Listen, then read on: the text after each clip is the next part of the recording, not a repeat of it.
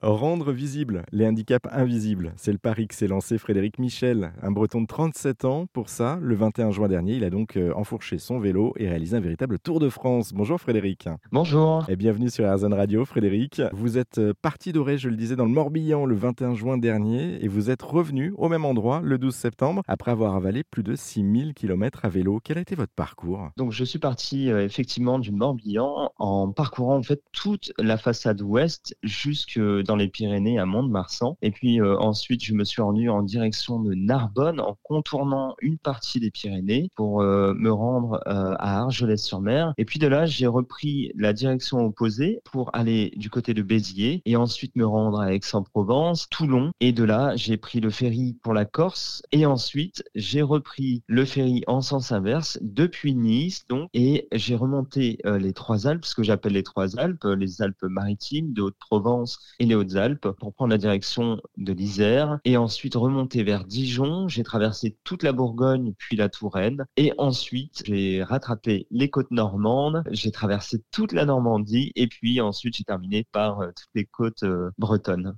Et pour revenir au Morbihan, on le rappelle, plus de 6000 km le tout à vélo. Avec ce, Tour de France, vous souhaitiez aussi euh, faire passer un, message en particulier. Quel message justement? J'aimerais que les gens qui sont atteints de handicap invisible comprennent que le handicap invisible n'est pas une fin en soi et que euh, on peut décider en réalité de se motiver à réaliser ce que j'appelle des paris fous. Bien sûr, en fonction euh, des maladies dont on est atteint, on peut se, se booster en fait pour euh, réussir à se dépasser et à dépasser la maladie. Et donc de cette manière, j'ai voulu démontrer que cela était possible malgré mon handicap visuel. Et puis c'était une manière aussi de mettre en avant le handicap invisible justement pour démontrer qu'il y avait d'autres formes de handicap que le handicap traditionnel que l'on connaît. En tout cas, c'est un joli message que vous avez porté. Merci beaucoup Frédéric Michel pour euh, cette rapide présentation en tout cas de votre Tour de France. Et puis pour en savoir plus sur les handicaps invisibles dont on vient de parler, eh bien on vous a mis toutes les infos sur notre site internet erzen.fr.